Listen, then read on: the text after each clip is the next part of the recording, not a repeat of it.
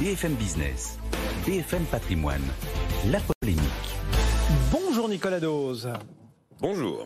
Va la démographie française L'INSEE répond et constate par exemple que dans certaines régions, la population baisse. Lesquelles? Eh ben, On a un pic qui a été atteint en 2015 dans cinq régions de France, donc ça veut dire qu'elles sont déjà en déclin. Il s'agit de la Bourgogne-Franche-Comté, le centre-Val de Loire, le Grand Est, la Normandie, les Hauts-de-France. Après, l'observation de l'INSEE évidemment est plus large, ça, concerne tout le pays dans un horizon 50 ans.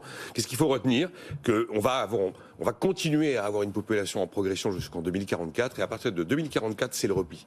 C'est le repli et on tombe à 68 millions en 2070. Il y a des régions qui vont rester dynamiques, l'Occitanie par exemple, les pays de la Loire, l'île de France.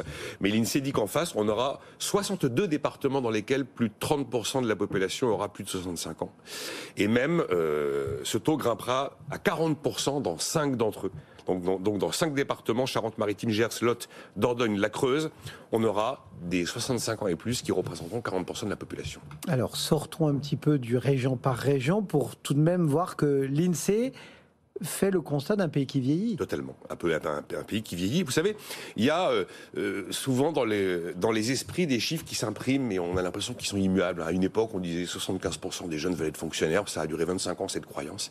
Et là, si vous demandez aux gens quelle est la fécondité française, il y a ce 2,1 enfants par femme qui s'est inscrit dans les, dans les esprits pendant des années. La réalité, c'est pas celle-là. On est à peine à 1,8.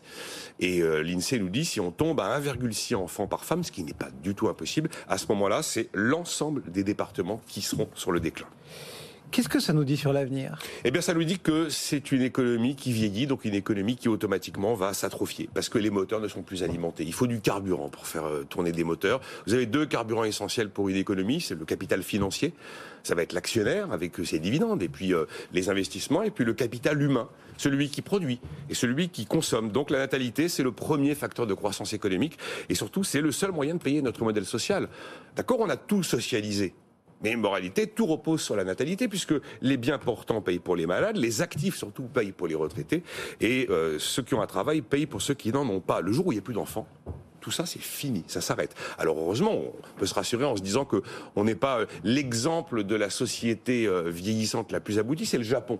Au Japon, on vend plus de couches culottes pour adultes que pour enfants quand on en est là, c'est quand même très inquiétant. Mais c'est intéressant après de regarder le modèle économique finalement des économies vieillissantes. Euh, le Japon, euh, le Canada, la Suisse, l'Allemagne. C'est je vends ma dette publique pas cher. Avec ça, finalement, je fais des placements. Donc j'épargne et ce sont les rendements de ces placements qui vont payer mes retraités. En France, on fait exactement l'inverse. Hein. Euh, on n'a pas d'épargne en capital et euh, donc on, on, vend en fait des actifs. Nous, on n'épargne pas, on vend des actifs, on vend des entreprises au reste du monde et on ne paye pas les retraites. Il y a eu le rapport, souvenez-vous, Jean Tirole et Olivier Blanchard qui a été rendu public mi-2021. Il ciblait trois axes essentiels et stratégiques pour la France. C'était le climat, les inégalités et la démographie.